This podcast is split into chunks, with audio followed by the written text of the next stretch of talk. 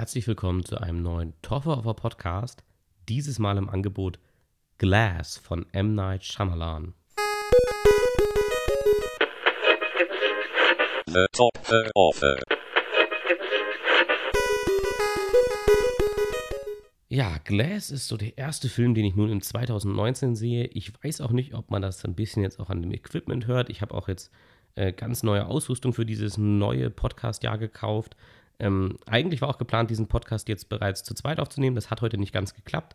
Da könnte man auch das erste Mal dann hören, wie es jetzt ist, zu zweit aufzunehmen. Es sollte jetzt alles ja doch deutlich professioneller klingen und ja zumindest hoffentlich nahe dran an eine äh, professionelle Studioqualität ähm, ja, herankommen.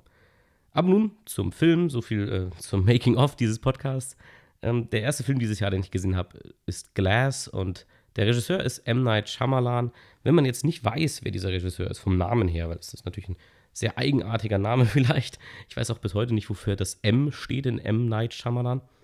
Ähm, dieser Regisseur ist sehr bekannt eigentlich. Also, auch wenn man jetzt den Namen nicht kennt, hat man wahrscheinlich sicher schon einen seiner Filme gesehen. Ähm, um den prom äh, prominentesten zu nennen, sage ich mal The Sixth Sense. Ähm, also Leute, die gerne Filme gucken, haben sicher schon mal davon zumindest gehört. Das ist ein Film, der sehr, sehr populär war damals, als er rausgekommen ist. Ich glaube, es ist jetzt 20 Jahre her. Und The Sixth Sense hat auch diesen Regisseur sehr, sehr bekannt gemacht und zwar als den Twistmaster. Ähm, es hieß immer, wenn ein Film von ihm rauskommt, muss der einen Twist haben. Also irgendwie ein Handlungspunkt, irgendwas, was am Ende passiert im Film, wodurch sich der ganze Film und alles, was passiert ist, komplett dreht. Und ähm, das hat Six Sense halt sehr stark etabliert. Ich spoilere jetzt auch mal The Six Sense nicht, wer den tatsächlich 20 Jahre später immer noch nicht gesehen hat und nicht weiß, wovon ich rede. Ähm, und ja, jedenfalls ist er dafür sehr bekannt geworden und dann hat aber die Karriere von Shyamalan die Jahre darauf ähm, einen sehr starken Knick erfahren. Er hat noch nach The Six Sense einen Film gemacht, ähm, der auch populär war und der auch äh, gute Kritiken hatte ähm, er war nicht so erfolgreich wie The Sixth Sense, äh, aber er war trotzdem kein, kein Flop. Und zwar Unbreakable. Ähm, Im Nachhinein für viele Leute der beste Film, den M. Night Shyamalan gemacht hat. Ich würde mich dieser Meinung auch anschließen. Ähm, und nach Unbreakable ging es aber dann ja schon langsam bergab. Er hat dann schon noch erfolgreiche Filme gemacht zum Teil, aber die wurden schon bereits kontrovers diskutiert und nicht mehr jeder fand sie wirklich gut. Und vor allem hatte sich diese, dieses Klischee etabliert, jeder seiner Filme hatte einen Twist. Und er ist diesem Klischee oder, oder, oder dieser Erwartung auch nachgekommen. Vielleicht auch, weil er es einfach selber gerne hat, vielleicht weil er gerne, gerne Geschichten selber sieht, ähm, in denen der Zuschauer ein bisschen an der Nase herumgeführt wird und äh, in dem sich alles dreht und wendet am Ende nochmal.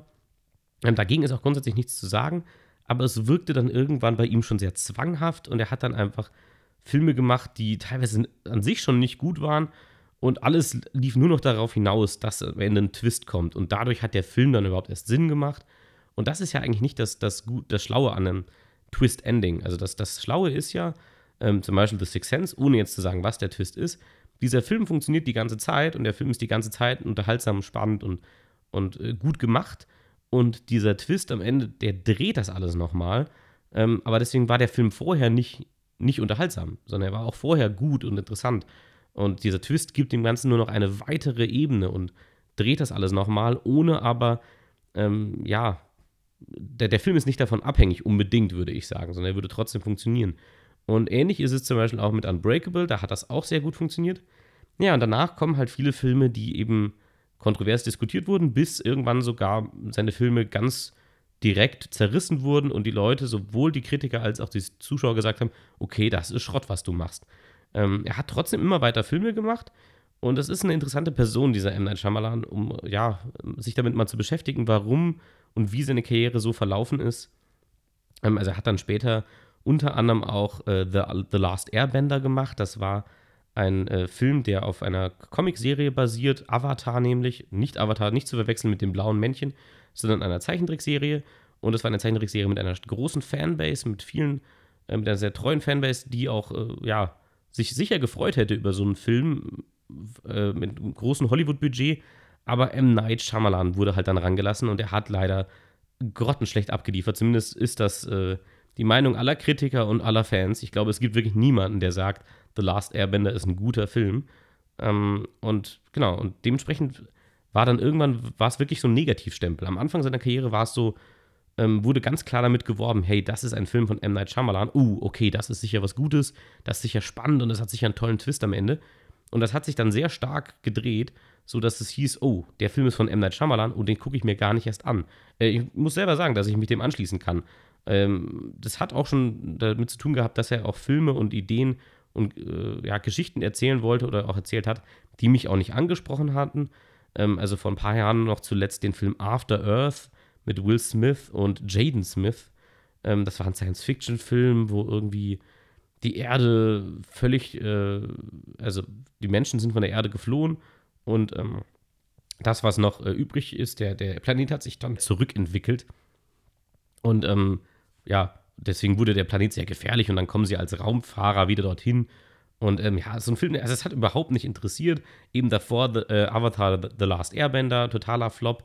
Und ähm, er hat immer wieder so Filme gemacht. The Happening zum Beispiel ist ein Film, der heute gerne von Leuten geguckt wird, aber auch nur, weil er so unfassbar schlecht ist. Also viele lachen sehr über den Film. Das, die schauspielerische Leistung in dem Film ist grottenhaft. Die, die ganze Idee des Films und, die, und der Twist auch ist alles sehr, sehr platt und sehr, sehr vorhersehbar. Und ja, dann ist Shyamalan wirklich abgedriftet in dieses, ja, in dieses Negativgenre, ähm, das er für sich wirklich selber kreiert hat. Und dann hat er vor einigen Jahren den Film The Visit gemacht. Das war ein kleiner Film, er hat den selber finanziert zum Großteil. Ähm, und dann haben viele gesagt, okay, der war jetzt gar nicht so schlecht. Das war jetzt kein Meisterwerk, aber hey, der war schon, war schon ganz nett. Und vielleicht kann er es ja doch noch. Vielleicht kann er schon noch ernsthaft Filme machen und ist nicht ein Sklave seines, eigenes, seines eigenen Rufs und er muss nicht irgendwie immer versuchen, einen großen Hollywood-Film zu machen, der irgendwie eine krasse Überraschung, eine Wendung am Ende hat. Und eben mit The Visit wurde ihm dann so ein bisschen, sage ich mal, verziehen in, in Hollywood-Kreisen.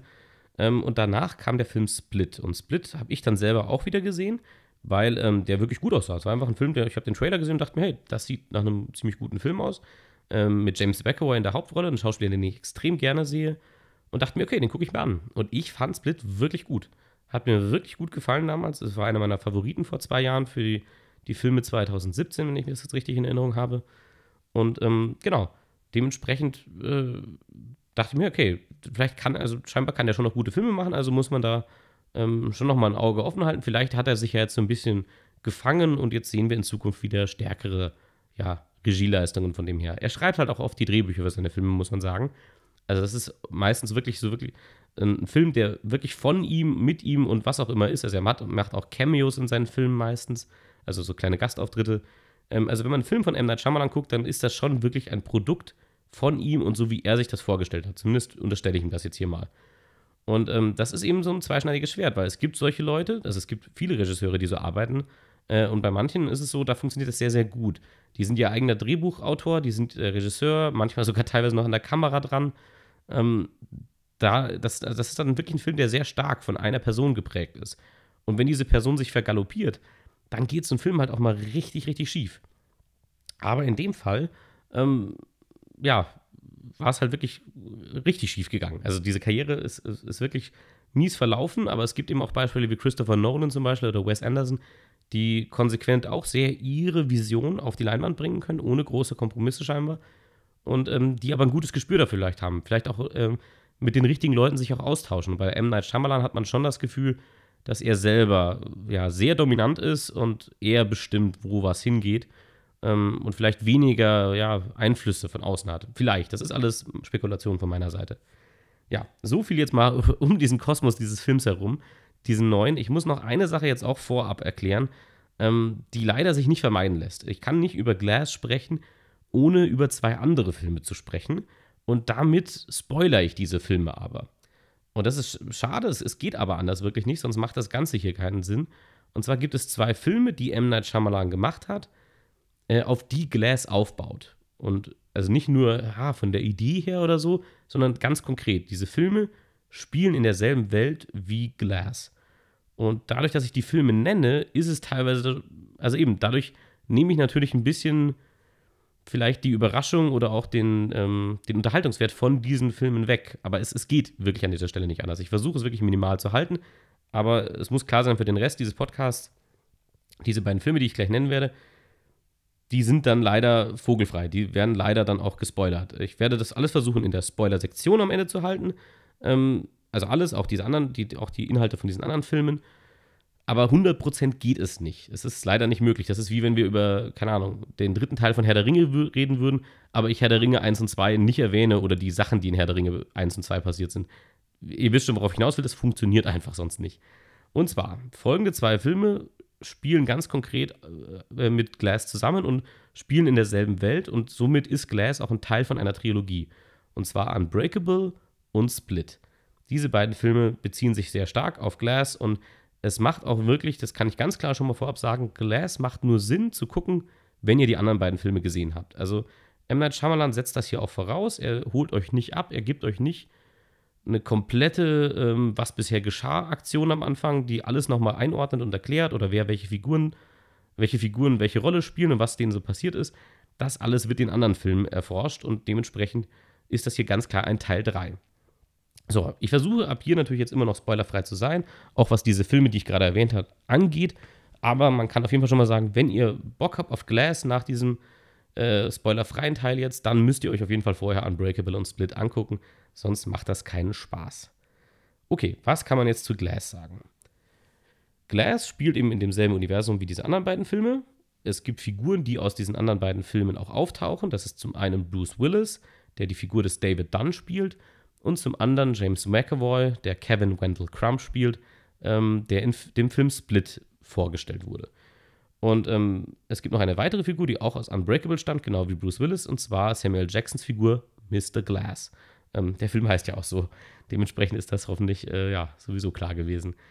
Und äh, diese drei äh, Personen stehen äh, in einem starken Bezug zueinander. Und zwar ähm, geht es ja da generell in diesem Universum darum, was wäre denn, wenn Superhelden nicht irgendwie sowas wären von einem anderen Planeten oder so. Und wenn Superplaneten auch nicht Leute sind, die irgendwie Laser aus den Augen schießen oder so, sondern was wäre, wenn wir Menschen zu viel mehr fähig sind, als wir glauben und das eigentlich nur daran gebunden ist, was wir von uns selber denken und was wir uns selber zutrauen und an was wir glauben.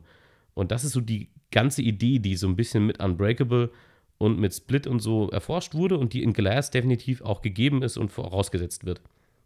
Ähm, wir haben hier zum einen äh, David Dunn, also Bruce Willis Figur. Das ist so ein bisschen der Held der Geschichte, ähm, der sehr positiv äh, ja, in diese Geschichte eingreift. Und wir haben so den Gegenspieler, das ist James McAvoys Figur aus Split, Kevin, ähm, der eben 24 Persönlichkeiten hat. Also der hat ähm, ja eine gespaltene Persönlichkeit, aber eben nicht nur einmal, sondern gleich 24-fach. Und diese Persönlichkeiten kämpfen immer alle so ein bisschen um die Kontrolle, um Kevins Körper. Und einige dieser Persönlichkeiten sind sehr, sehr negativ, sind sehr böse und manche eben nicht. Manche sind einfach nur ein bisschen albern vielleicht auch. Oder manche sind auch gut. Aber die werden halt auch dementsprechend stärker unterdrückt, denn Kevin spielt hier ganz klar den Antagonisten, also den Bösewicht. Und ja, irgendwo dazwischen ist Mr. Glass, also Samuel Jacksons Figur, ähm, der ja so ein bisschen die Fäden zieht. Und ähm, letztlich geht es in Glass darum, dass diese drei Personen aufeinandertreffen. Ähm, also das ist auch kein Spoiler oder so, das passiert nach den ersten fünf oder zehn Minuten, äh, kommen all diese drei Persönlichkeiten in einem, ja, in einer Anstalt, in einer psychiatrischen Anstalt, kommen die, treffen die aufeinander, ähm, weil sie ja behandelt werden sollen, weil sie ja glauben, sie wären irgendwie Menschen mit außergewöhnlichen Fähigkeiten und das kann ja nicht sein. Und dementsprechend sollen sie da behandelt werden. Und so entwickelt sich dann das, was wirklich in diesem Film passiert, die eigentliche Handlung. Dazu sage ich auch in diesem Teil nicht viel. Ähm, nur so ein bisschen vielleicht, was für ein Genre das generell ist. Das Ganze greift Themen auf wie in Comicbuchfilmen, also eben, ich habe jetzt schon mehrmals von den Begriffen Bösewicht und Superheld und so gesprochen. Ähm, und das ist auch alles in diesem Film impliziert. Das wurde auch schon in Unbreakable und so impliziert und in Split. Ähm, aber es ist nicht wie ein Marvel oder ein DC-Film oder sowas in der Art. Ähm, der Film ist erstens schon deutlich stärker noch in unsere Realität gehalten. Also dementsprechend sind auch das, was diese Menschen zu Superhelden oder Superbösewichten macht, das sind keine flashy Fähigkeiten und das ist auch kein Actionfilm. Das muss man hier auch mal ganz klar betonen. Wer jetzt hofft, der kriegt einen Film, wo sich äh, zwei Menschen mit äh, übernatürlichen Kräften äh, die ganze Zeit kloppen miteinander, das, das ist nicht das, was der Film dann am Ende liefert.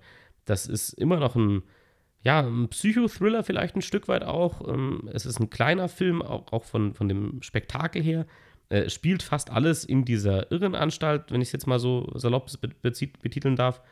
Ähm, und geht eben mehr darum, wie diese Menschen ticken und wie sie denken.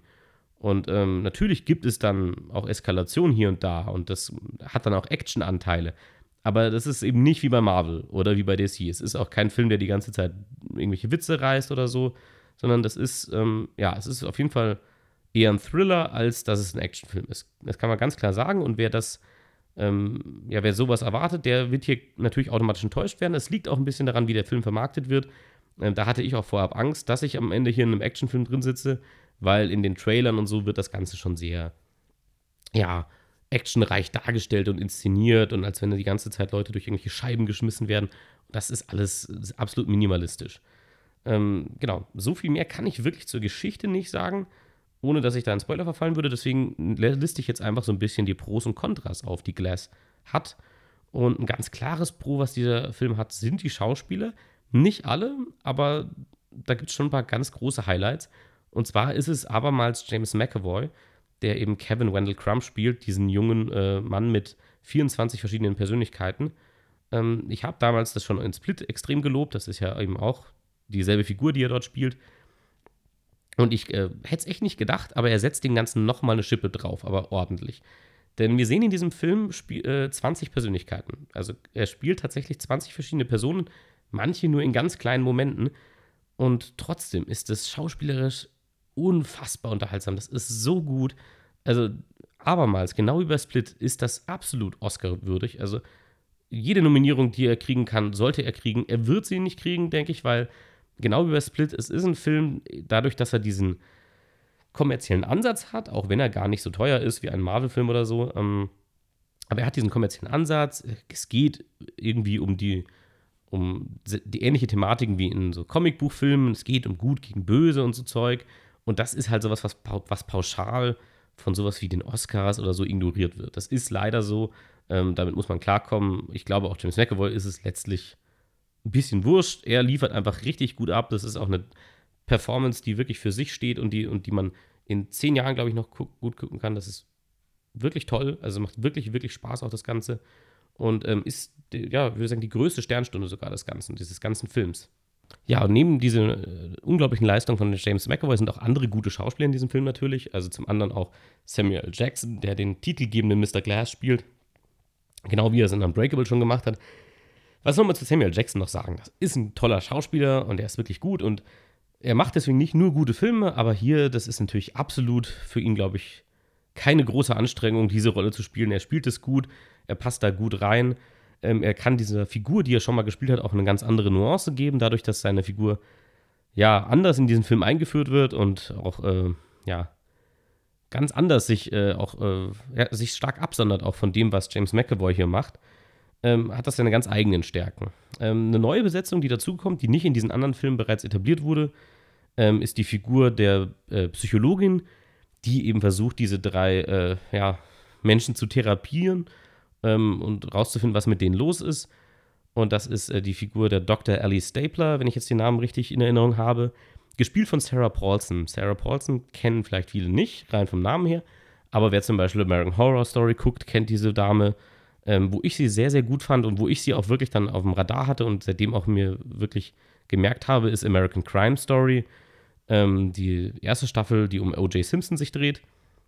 Das ist eine sehr gute Schauspielerin, die auch so eine ja, immer so eine Verwundbarkeit irgendwie in ihre, in ihre Darbietung mit reinbringt. Also, ähm, das ist automatisch ein Mensch, den ich auch gern sehe dann ähm, und gerne erfahren will, wie es mit der Persönlichkeit weitergeht und ähm, eben auch eine, eine, Person, die wirklich interessant in diesem Film ist und die nicht untergeht. Und das ist äh, schon bemerkenswert, wenn man eine sehr nüchterne, eine sehr rationale und, und gefasste Person spielt, während neben einem James McAvoy sitzt, der einfach äh, in der ersten, im ersten Moment einen Neunjährigen spielt und im nächsten wahrscheinlich eine 65-jährige Dame.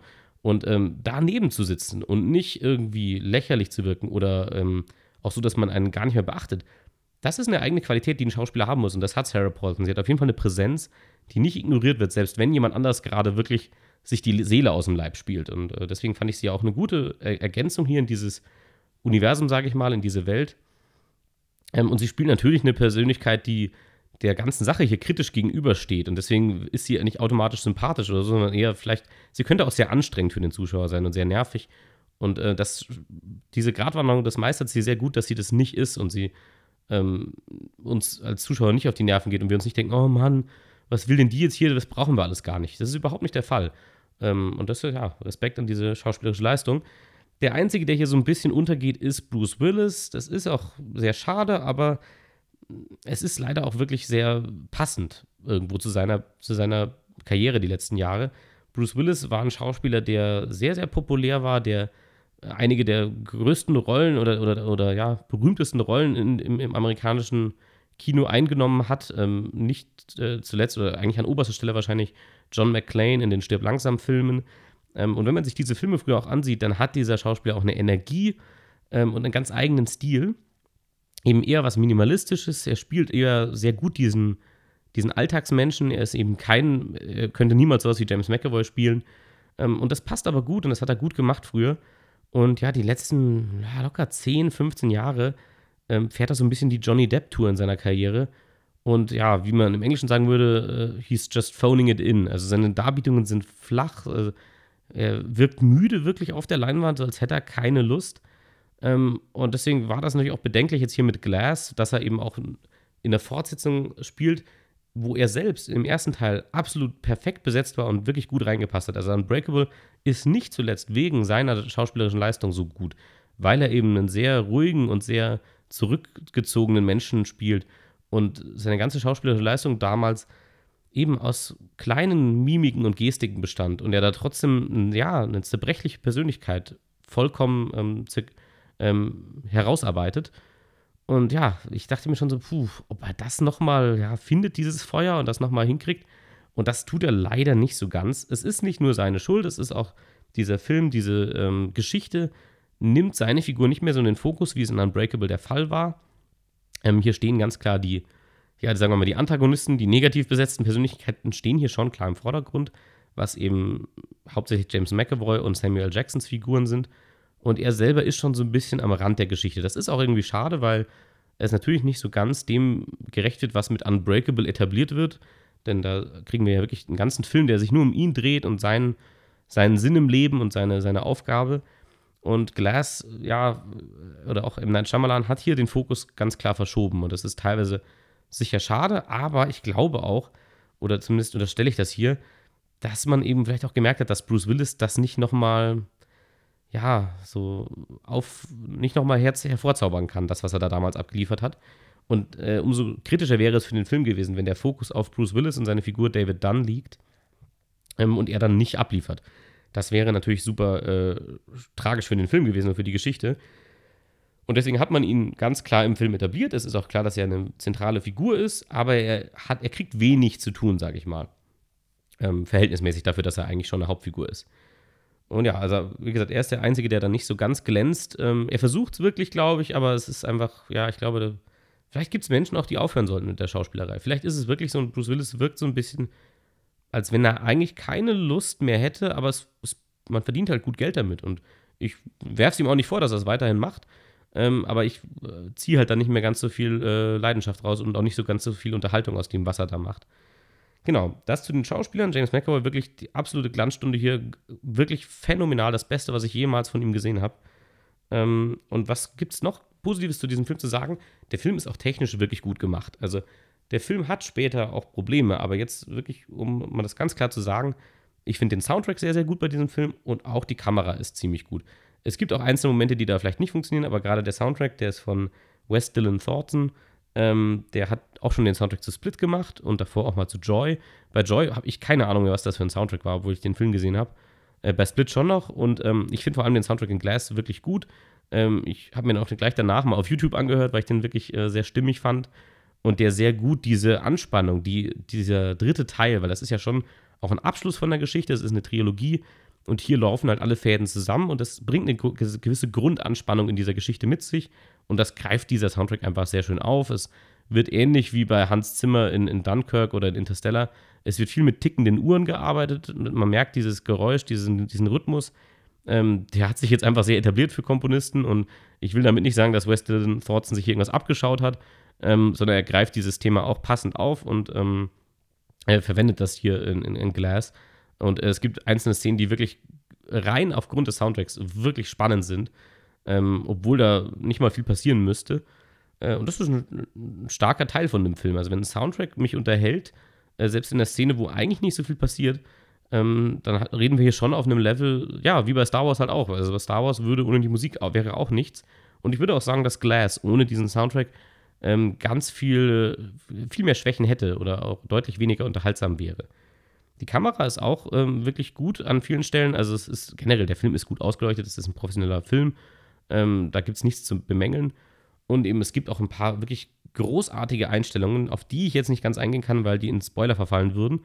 Aber eben, es gibt so wirklich so einzelne Kameraeinstellungen. Es gibt auch viele Longtakes, also lange Szenen ohne Schnitt, in denen sich die Kamera immer wieder im Raum dreht und ihren Fokus auf verschiedene Persönlichkeiten legt.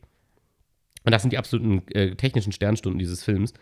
Ähm, eben, das ist nicht immer so. Es gibt auch Szenen, die vielleicht ein bisschen mit weniger Leidenschaft äh, aufgelöst wurden, was die Kameraeinstellungen angeht, aber dafür gibt es genauso im Gegensatz dazu auch absolut wunderschöne Momente. Ja, deswegen ist die Kamera so ein bisschen eine gespaltene Sache. Äh, Kameramann ist hier Mike äh, Giolakis, wenn ich das jetzt halbwegs richtig ausspreche. Das war auch schon der Kameramann bei de einem kleinen Horrorfilm in den letzten Jahren, und zwar It Follows. Den fand ich sehr, sehr gut, vor allem auch aus der Kameraperspektive äh, heraus. Das war wirklich schön inszeniert und sehr, sehr stilvoll. Und äh, auch das war schon eine, die richtige Entscheidung. Der Mann macht das hier schon ziemlich gut. Es gibt eben einzelne kleinere äh, ja, Sequenzen, ähm, wo vielleicht man nicht so wirklich eine Idee hatte, wie, wie, wie setzt man das jetzt gut in Szene. Und dann verfällt man halt in was sehr Traditionelles. Und äh, ja, das ist dann nicht ganz so innovativ, was der Film an anderen Stellen halt definitiv schon ist. Ähm, und was jetzt noch ein letzter klarer Pluspunkt ist, denn die anderen Sachen sind schon eher so eine gespaltene Sache, würde ich sagen, ist noch die Ausstattung des Films. Und zwar explizit das Color Scheme. Ähm, das ist kein Spoiler, äh, kann ich ganz klar sagen. Ähm, aber jede dieser drei Hauptpersonen, also Bruce Willis, James McAvoy und Samuel Jackson, ihre jeweiligen Figuren, ähm, haben alle, ähnlich wie in Comicbüchern, eine sehr klare Akzentfarbe, eine Farbe, die sehr stark mit ihnen in Verbindung gebracht wird. Das ist jetzt keine neue Idee, die Glass hier hat oder so. Das kennen wir eben aus Comicbuchfilmen. Wir kennen das auch teilweise aus Serien. Breaking Bad hat das sehr, sehr effektiv zum Beispiel gemacht. Ähm, und trotzdem ist das immer wieder was, was ich sehr, sehr schön finde und auch gerne heraushebe, weil das sind diese Sachen, diese kleinen Details, die gerade wenn man Film öfter guckt, äh, dann ins Auge fallen. Und das, da sehe ich immer, dass hier schon Leute gearbeitet haben äh, mit Liebe zum Detail und die wirklich Bock darauf hatten und sich was dabei gedacht haben, auch bei den Nebensächlichkeiten. Und äh, was ich jetzt hier konkret meine, sind zum Beispiel die Farben. Also Bruce Willis Figur wird bereits in Unbreakable und auch hier wieder sehr stark die Farbe Grün zugeschrieben. Äh, es ist oft in, in, in, Form seiner Kleidung. Er hat so einen grünen Regenmantel an. Äh, äh Samuel Jacksons Figur, also Mr. Glass, wird ganz, ganz explizit mit Lila in Verbindung gebracht. Äh, teilweise spiegelt sich das dann sogar in Räumlichkeiten wieder, die einfach ja in so einem gewissen lila Ton gehalten sind. Ähm, und James McAvoys Figur wird mit der Farbe Gelb in Verbindung gebracht und auch das zieht sich durch diesen Film durch. Also es gibt Figuren, die zum Beispiel in, in Beziehung äh, zu einer dieser drei Hauptfiguren stehen und deswegen hat auch diese Nebenfigur dann diese Farben, greift diese Figur immer wieder auf. Oder zum Beispiel gibt es ganz klasse, also das Offensichtlichste wäre wahrscheinlich ein Comicbuchladen, der in dem Film vorkommt. Ähm, und da sind zwei Neonschilder an der Wand, einmal die Heroes äh, und einmal die Villains, also die Guten und die Bösen. Ähm, und die Heroes, das ist ein grünes Neonschild. Grün ist die Farbe von Bruce Willis. Und äh, lila ist das Schild von, von den Bösewichten. Und äh, Samuel Jackson ist ja eindeutig kein, kein netter oder kein positiv besetzter Charakter in diesem Film. Das ist aus Unbreakable, glaube ich, klar. Ähm, und dementsprechend äh, finde ich es schön, wie das immer wieder in dem Film auch aufgegriffen wird. Auch mit James McAvoys Figur dann letztlich. Und ja, das wollte ich auf jeden Fall noch ganz klar bei den positiven Sachen nennen. Ich komme jetzt zu den negativen Sachen und da wird es dann jetzt auch relativ knapp ausfallen, weil ich da wenig erzählen kann, ohne in Spoiler zu verfallen. Und zwar zum einen, dieser Film hat, ja, wie es für Shyamalan klassisch ist, hat dieser Film schon auch ein, zwei Twists, also eben nicht nur einen. Manche davon sind organisch, fühlen sich deswegen auch gar nicht so, so extrem an, sondern fühlen sich eher so an wie, der, wie, wie, wie ein Twist zum Beispiel bei The Sixth Sense, wo der Film auch ohne den Twist unterhaltsam gewesen wäre und auch interessant und spannend ähm, und mit dieser Wendung am Ende nochmal eine zusätzliche Ebene bekommt. Aber er, er hat halt, also er hat eine zusätzliche Ebene, aber nicht, er verliert nicht grundsätzlich was, wenn er nicht diesen Twist hätte, sondern er wäre immer noch ein guter Film. Äh, und von dieser Art von Wendungen hat Glass auch ein paar. Also er hat ein paar Sachen, die uns in diesem Film eröffnet werden, die vorher nicht ganz so klar waren, die dem Film ah, so eine zusätzliche Anekdote geben, ein zusätzliches Gesprächsthema auch. Ähm, wo, aber der Film leide, hätte nicht darunter gelitten, wenn sie nicht da gewesen wären. Und das sind die guten Twists, weil also das, das, die machen das alles nochmal spannender und die drehen alles nochmal ein bisschen und geben dem Ganzen vielleicht auch nochmal einen poetischen Touch dazu. Aber ähm, eben, der Film hängt nicht bis zu, dem, bis zu diesem Zeitpunkt nur davon ab, dass dieser Twist kommt, sondern der Twist ist eben ein kleiner ja, Entzuckerl, wie man mal sagen, so sagen kann. Ähm, aber leider hat dieser Film auch ein paar Wendungen oder zumindest hauptsächlich eine, die sehr unverdient kommt, die nicht sehr in Bezug zum restlichen Film steht ähm, und die auch sehr unnötig ist und, und auch nicht, eben, sie wurde nicht gut etabliert, diese Wendung. Ähm, und das, das schadet dem Film schon an, an dieser Stelle. Man kann es relativ gut dann auch ignorieren. Also ich verstehe auch, warum diese Wendung da ist. Ähm, sie hat schon eine Aussage, aber sie ist halt nicht sehr gut verwoben in den Film. Und das ist schade. Ähm, also eine Wendung ist ja oft sowas in einem Film. Wir sehen während des Films immer wieder so kleine äh, Punkte, kleine Anekdoten an irgendwas. Und dadurch, dass wir das nicht einordnen können, weil uns noch ein entscheidendes Puzzleteil fehlt, übersehen wir das auch gerne als Schauspiel, äh, Zuschauer und sehen das halt gar nicht. Und am Ende kriegen wir dieses große Puzzlestück und merken so, oh, jetzt verstehe ich, das und das und das macht jetzt alles plötzlich Sinn. Ähm, das ist mir ja gar nicht aufgefallen. Und das ist, wenn es gut funktioniert. Und leider hat diese eine Wendung, die dieser Film hat, auf die ich jetzt nicht eingehen kann, ähm, diese Wendung wird aber nicht in dieser Form etabliert und wird, äh, es gibt keinen Setup. Also wir merken nicht, nachdem uns das eröffnet wird am Ende, merken wir nicht, oh, stimmt, da waren ja wirklich ganz viele entscheidende Punkte. Mein Gott, warum habe ich das denn nicht gesehen? Ja, weil man halt, bei einem guten Twist ist man halt blind dafür. Man sieht es als Zuschauer nicht so. Und das äh, schafft er dieses Mal nicht und äh, hätte es auch einfach nicht gebraucht, kann man ganz klar sagen. Also das ist schon ein Minuspunkt in meinen Augen, das muss nicht sein. Ähm, was auch generell in diesem Film auffällt, ist, dass der Film ist nicht so wirklich fokussiert. Das muss ich schon auch sagen. Ähm, er ist deswegen nicht langweilig. Also dadurch, dass er wirklich interessante Konzepte mitnimmt aus diesen anderen Filmen und interessante Persönlichkeiten und Figuren aus diesen anderen Filmen, dadurch bin ich hier, habe ich hier schon investiert und ich sehe trotzdem gerne, wie es diesen Figuren in bestimmten Situationen geht oder wie diese Figuren miteinander interagieren.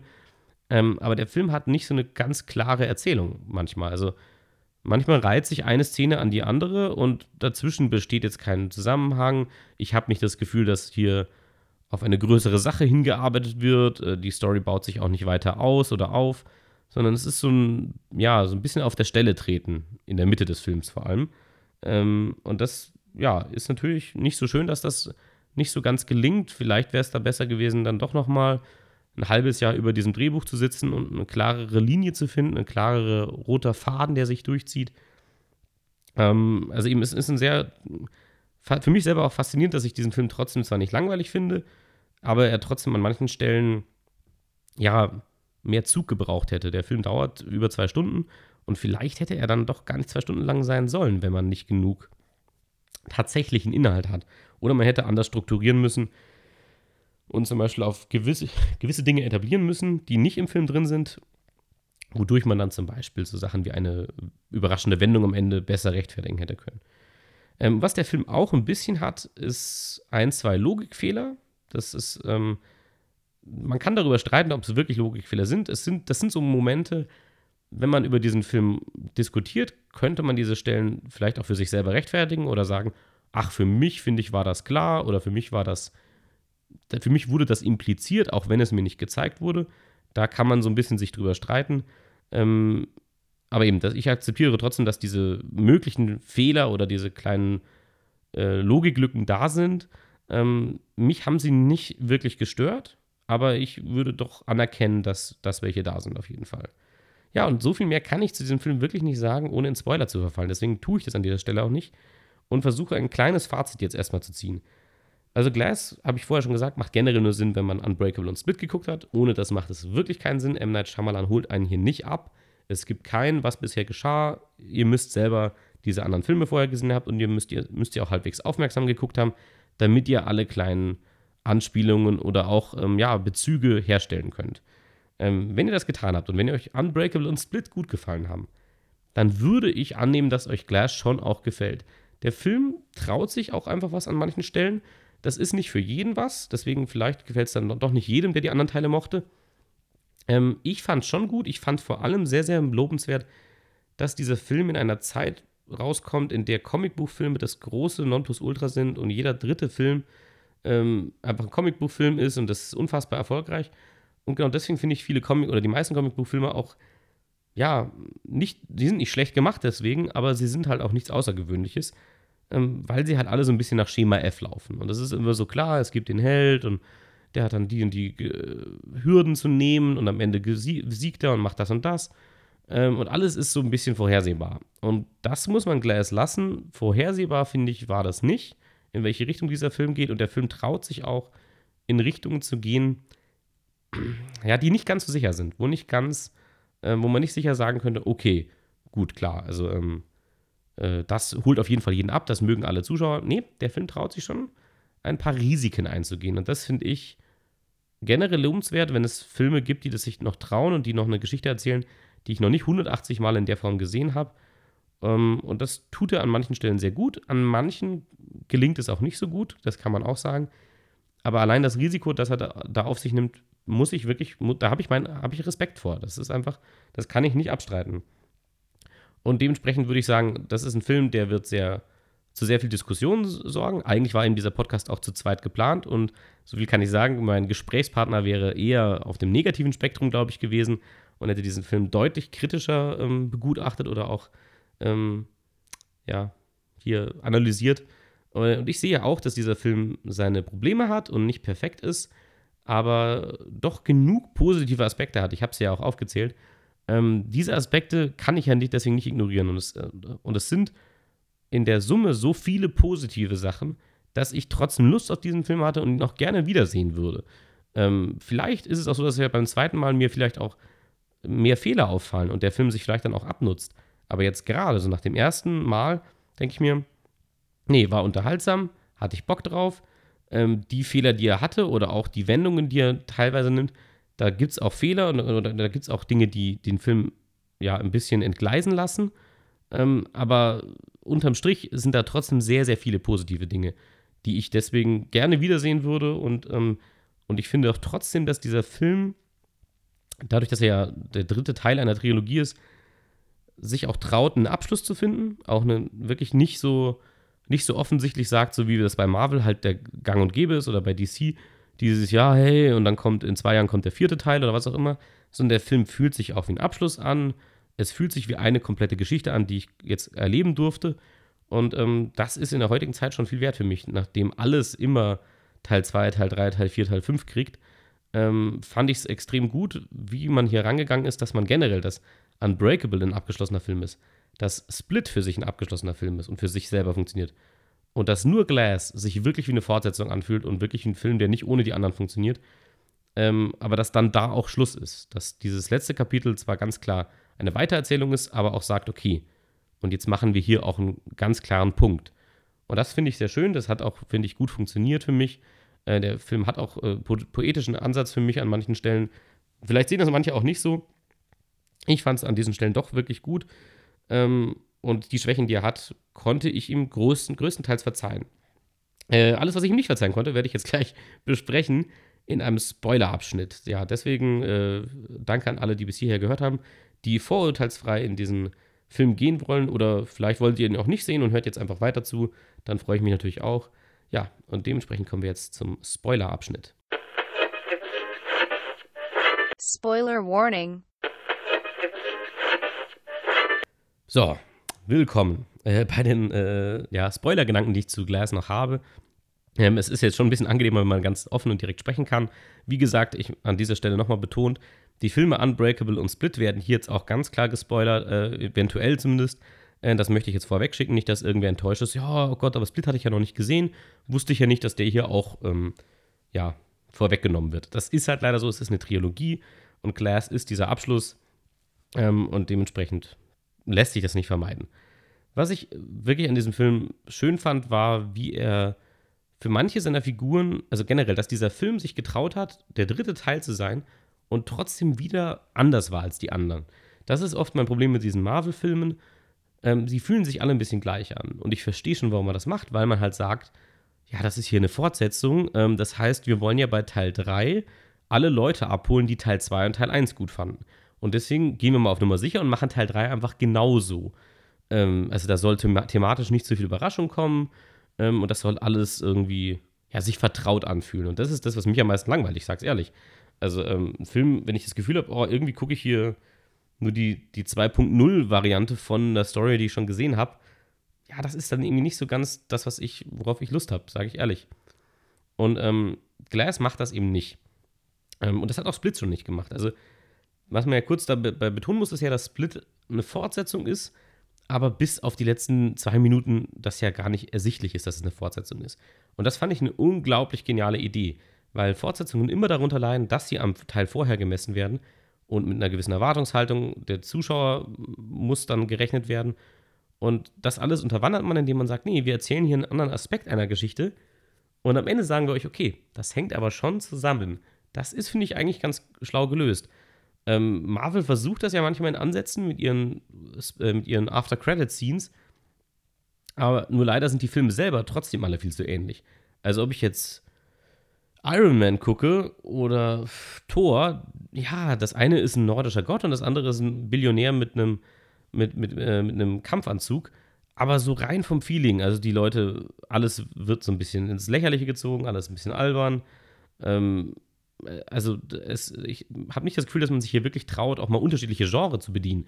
Also nur weil etwas ein Comicbuchfilm ist, muss ja nicht jedes Comicbuch sich gleich anfühlen. Äh, weil Comicbücher erzählen ja auch ganz unterschiedliche Geschichten und ganz unterschiedliche äh, Themen werden auch aufgegriffen. Äh, und das war das Starke an dieser Trilogie hier, dass Unbreakable wirklich ein kleiner, also nicht klein im Budget-Sinne her, aber äh, wirklich, dass diese Filme hatten alle gemeinsam, dass sie, dass sie relativ runtergebrochen sind und in unserer Welt spielen und nicht ganz so fantastisch und so episch sind. Ähm, und man wirklich versucht, hey, was, was wäre denn, wenn Superhelden in unserer Welt existieren würden? Also klar gibt es fantastische Elemente, aber trotzdem hat es sich grounded angefühlt, wie man so schön sagt. Ähm, also wenn hier dann jemand was Außergewöhnliches tut und was Außergewöhnliches ist zum Beispiel, wenn ein Auto angehoben wird, dann wird das auch als genau das anerkannt. Hey, das war außergewöhnlich. Das lässt die Menschen nicht kalt. Und das finde ich immer sehr schön an diesen Filmen, ähm, dass das wirklich, ja, was, also dieser, dieses Gefühl von Wunder und von, von was Außergewöhnlichem hier noch in der Welt auch sich so anfühlt. Also, dass die Menschen zum Beispiel um, um James McAvoys Figur herum, dass die schon geschockt reagieren oder, oder völlig äh, baff sind, wenn sie sehen, zu was er fähig ist. Und ähm, ja, das macht für mich einen großen Unterschied zu den heutigen aktuellen Comicbuchfilmen aus, dass dieser, ja, dieses Sense of Wonder ist noch da. Ähm, was man eben leider sagen muss mit dieser Story, wo ich gesagt habe, das ist alles nicht so fokussiert, äh, das hat natürlich alles mit diesem einen Twist am Ende zu tun. Und das muss man jetzt schon mal ganz klar sagen. Ähm, generell im Verlauf der Handlung wird für mich kaum oder so gut wie gar nicht darauf angespielt oder ähm, Zusatzinformationen geliefert, die etabliert, dass es da eine Geheimgesellschaft gibt, die seit Tausenden von Jahren äh, ja, das unterdrückt, äh, dass man nicht raus mit, mit, mitbekommt, dass es ja Menschen mit übersinnlichen Fähigkeiten gibt. Und das ist leider wirklich nicht verdient, das sage ich auch ganz ehrlich. Ähm, so kritisch muss ich dem Film auch gegenüberstehen. Dass dieses Ende am Ende äh, zum Schluss dann noch etabliert wird, da dachte ich mir so, wen interessiert das jetzt überhaupt? Darum geht's doch. Also der Film hätte genauso gut funktioniert, ähm, wenn wir einfach gemerkt hätten, oh, und jetzt wird diese Info verbreitet und jetzt lernen alle Menschen, kriegen endlich mit, oh, es gibt außergewöhnliche Menschen und vielleicht sind es nicht nur diese drei, sondern vielleicht gibt es mehr von uns. Und ähm, das hätte doch genau, also diese Punchline oder diese Aussage, die dieser Film hat und auch diese Idee, die Shyamalan hier mit allen drei Teilen etabliert, die ist da, die hat er auch in den anderen beiden Teilen etabliert die hängt nicht davon ab, ob irgendwo irgendwelche Illuminati-artigen Leute rumhängen und versuchen, das zu vertuschen. Das ist wirklich kein starker Punkt an diesem Film, das sage ich selber auch. Ähm, das Traurige ist, dass ich es viel besser hätte akzeptieren können, wenn man es vorher etabliert hätte.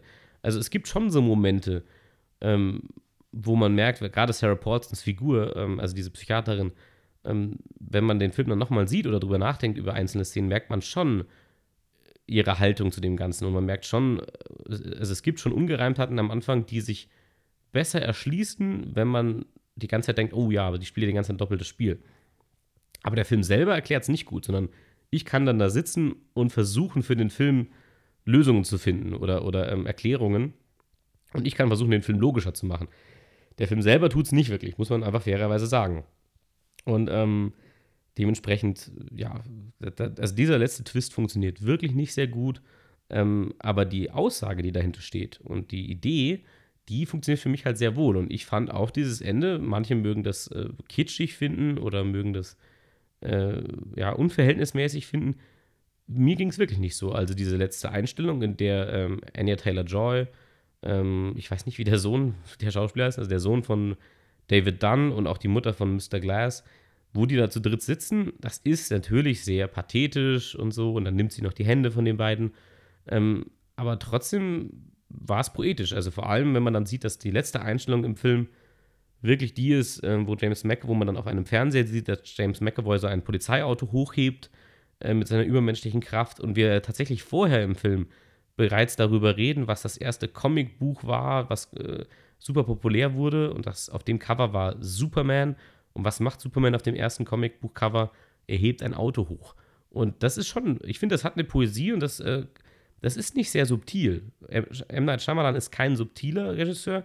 Ähm, die Aussagen, die er machen will, die macht er sehr deutlich und sehr vehement, aber das, finde ich, hat er immer gemacht.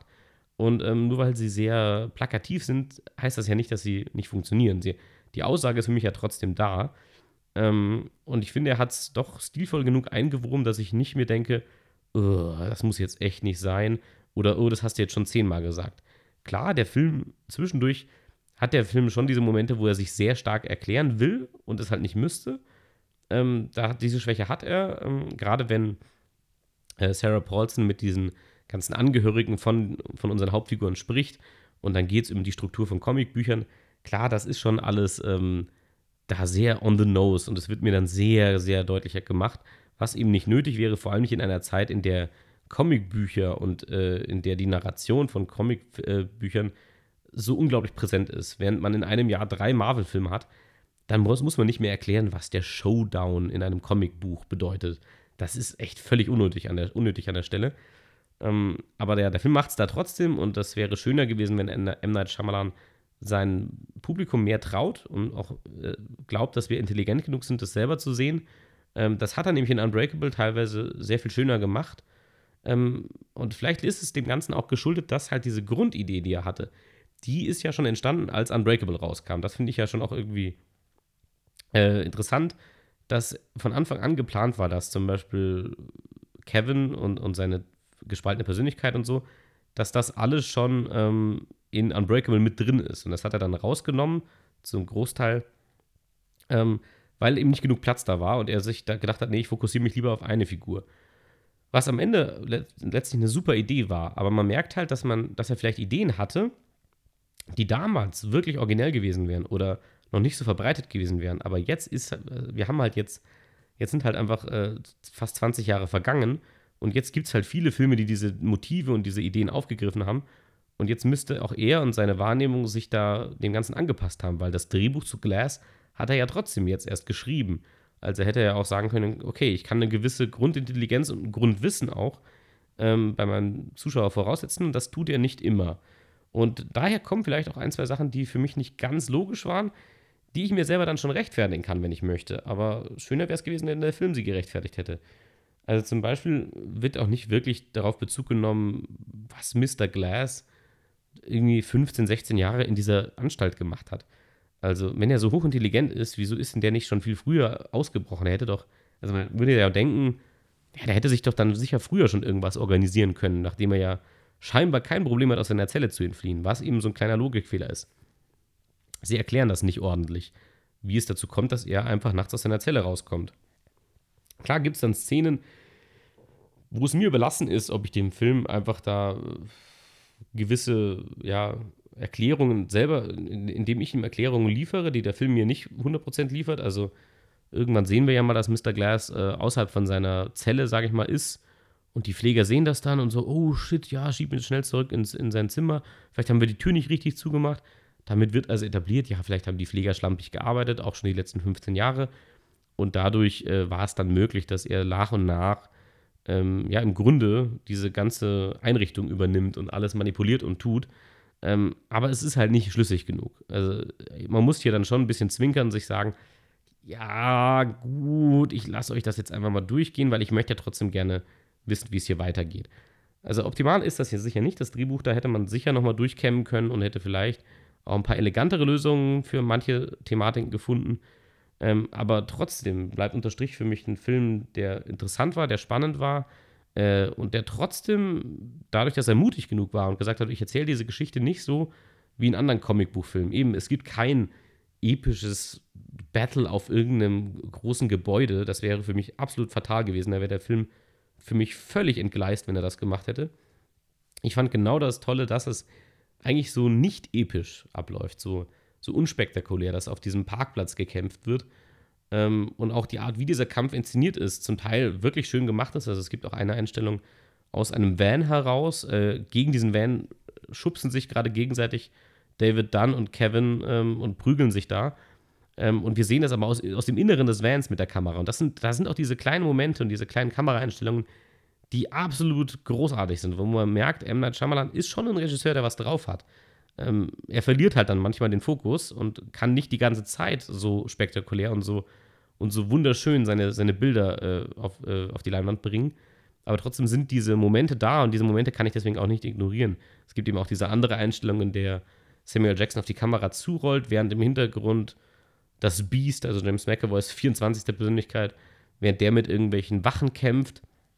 Und das ist unglaublich toll gemacht und unglaublich schön äh, inszeniert. Und diese Einstellung gibt es trotzdem. Und deswegen kann ich sie nicht ignorieren. Und deswegen ist es ein Film, den ich technisch wirklich schön finde, mit einem tollen Soundtrack, mit zum Teil großartigen schauspielerischen Leistungen und mit einer Geschichte, die trotzdem eine schöne Idee hat und die äh, eben sich auch traut, am Ende zu sagen: Hey, okay, ihr sterben hier alle drei Hauptfiguren. Ähm, und dementsprechend traut sich dieser Film auch, zu sagen, hey, dieser dritte Teil ist nicht wie die anderen beiden Teile. Unbreakable war ein stilles Porträt über einen möglichen Superhelden in unserer Welt. Teil 2, Split, war ein Horror-Psycho-Thriller. Ähm, also auch wieder genremäßig ganz anders. Und dieser dritte Teil traut sich dahingehend außergewöhnlich zu sein, dass er sagt, hey, habt, wir haben hier drei Hauptfiguren etabliert. Und was ist, wenn diese drei Hauptfiguren letzten Endes alle drei bedeutungslos sind, weil sie eigentlich nur für was Größeres stehen? Und das mag für manche funktionieren und für manche nicht. Für mich hat es funktioniert und ich fand es dementsprechend am Ende schon stilvoll und ich fand es passend, dass man sagt, okay, es geht nicht darum, dass am Ende David Dunn tatsächlich stärker als James McAvoy ist oder so ein Blödsinn. Oder dass er den Plan von Mr. Glass überlistet, sondern der Plan von Mr. Glass ist viel größer als das. Es geht nicht darum, dass Gut gegen Böse kämpft, sondern dass eine ganze Gesellschaft sich verändert aufgrund dessen, was er plant. Und das ist für mich äh, deutlich stilvoller als das, was ich in vielen Comicbüchern, äh, Comicbuchfilmen sehe dieser Tage. Und ähm, das kann ich trotzdem würdigen. Und das ist eine große Idee, die nicht immer perfekt ausgeführt wird und die auch definitiv ihre Schwächen hat. Absolut. Glass ist auch sicher der schwächste Teil in dieser Trilogie. Unbreakable und Split sind beide stärker. Aber deswegen würde ich nicht sagen, dass Glass Schrott ist, sondern Glass hat große Ziele und große Motivation und Motive. Und zum Teil, finde ich, erreicht er sie und zum Teil erreicht er sie nicht. Und zum Teil erreicht er sie auf nicht so schöne Weise vielleicht auch. Aber deswegen sind sie trotzdem da, diese Ideen, und deswegen haben sie trotzdem zum Teil für mich funktioniert. Und äh, deswegen würde ich diesen Film trotzdem empfehlen und finde ihn trotzdem ziemlich gut und ähm, hat mich gut unterhalten. Und ja, man, es ist die Frage, über was man hinwegsehen kann und was nicht. Das liegt beim Einzelnen dann beim, im Auge des Betrachters. Ähm, für mich war das hier kein, äh, kein Totalabsturz. Ich bin selber sehr überrascht darüber, wie stark die Kritiken diesen Film zerreißen. Ich glaube, aktuell hat er bei Rotten Tomatoes, das ist ja ähm, so eine sehr große Film-Ranking-Seite, die die Kritiken von äh, allen möglichen großen Kritikerplattformen zusammenträgt. Und ich glaube, nur 36% aktuell aller Kritiker sprechen sich positiv für diesen Film aus. Äh, das ist nicht viel, das ist ziemlich äh, äh vernichtend. Ähm, und ich kann es nicht ganz unterschreiben. Ich finde nicht, dass das dieser Film äh, katastrophal scheitert. Ähm, er hat hohe Ziele und zum Teil erreicht er sie nicht. Aber diese hohen Ziele sind trotzdem da und äh, trotzdem ist dieser Film schön anzusehen. Ja, gut, das jetzt in aller Ausführlichkeit zum, zu Glass, zu diesem Abschluss dieser Trilogie. Ich bin gespannt, was M. Night Shyamalan jetzt macht, ob er jetzt sich einer ganz neuen Thematik widmet und wenn ja, was das sein wird. Äh, also er hat meine Aufmerksamkeit auf jeden Fall wieder gewonnen. Und ja, dementsprechend, das war's vom Top of Podcast dieses Mal. Willkommen ins 2019. Bis zum nächsten Mal. The top offer.